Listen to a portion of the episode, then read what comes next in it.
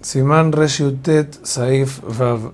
Enseña al Yohan Aruch una persona que debe decir a Gomel, digamos, vino de viaje, y de preferencia, él quiere saber qué es lo, cuándo es el mejor momento, cuándo es el mejor momento para poder decir a Gomel. Entonces la alhaja es que de preferencia debe decir a Gomel lo antes posible. O sea, si llegó de una vez. De todos modos, el Yohan Aruch escribe que hasta tres días puede bendecir. Y suena el Yohan Aruch que si pasan tres días ya no.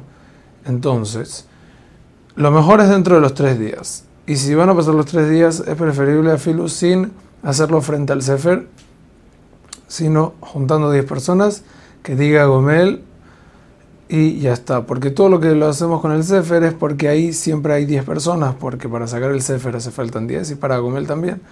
Pero entonces si le va a pasar el tiempo, que junte 10 personas y diga Gomel. Sin embargo, los Saharonim, la Rezion, el Kafahaim, Jajamobadía concluyeron que aún si pasaron 3 días, podemos todavía decir a Gomel porque hay muchos shitot que dicen que se puede decir. Y así se acostumbró. Igualmente, si puede salir con otro que está dentro de los tres días, entonces es mejor porque así va con la shita de Marana Shulchan Aruch hasta el final. Hazak Ugaruch.